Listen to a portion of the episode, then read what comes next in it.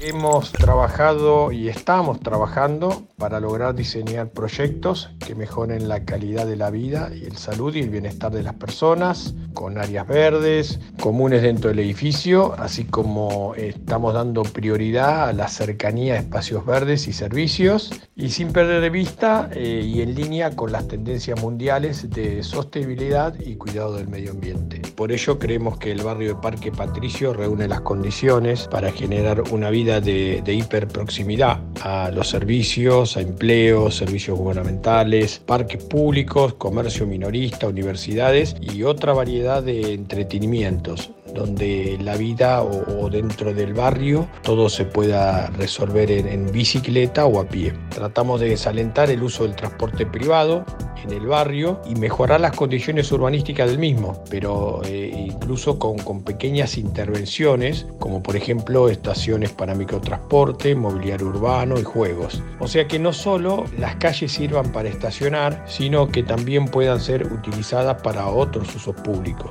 Y esto se logra tratando también la infraestructura cotidiana de, de, cada cuadra y a ello apuntamos. Vemos que en Parque Patricio, por su identidad de barrio y la llegada del distrito, que se produjo hace ya más de 11 años, se pueden generar espacios que, capten las experiencias y puedan ser en definitiva el marco para el disfrute, los vínculos y la interacción.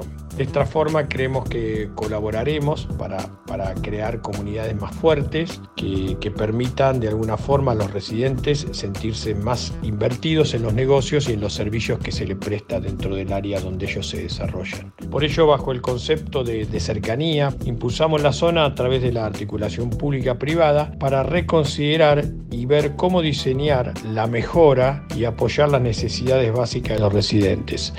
Eh, estamos trabajando para entrelazar el contenido urbano y, la vida social.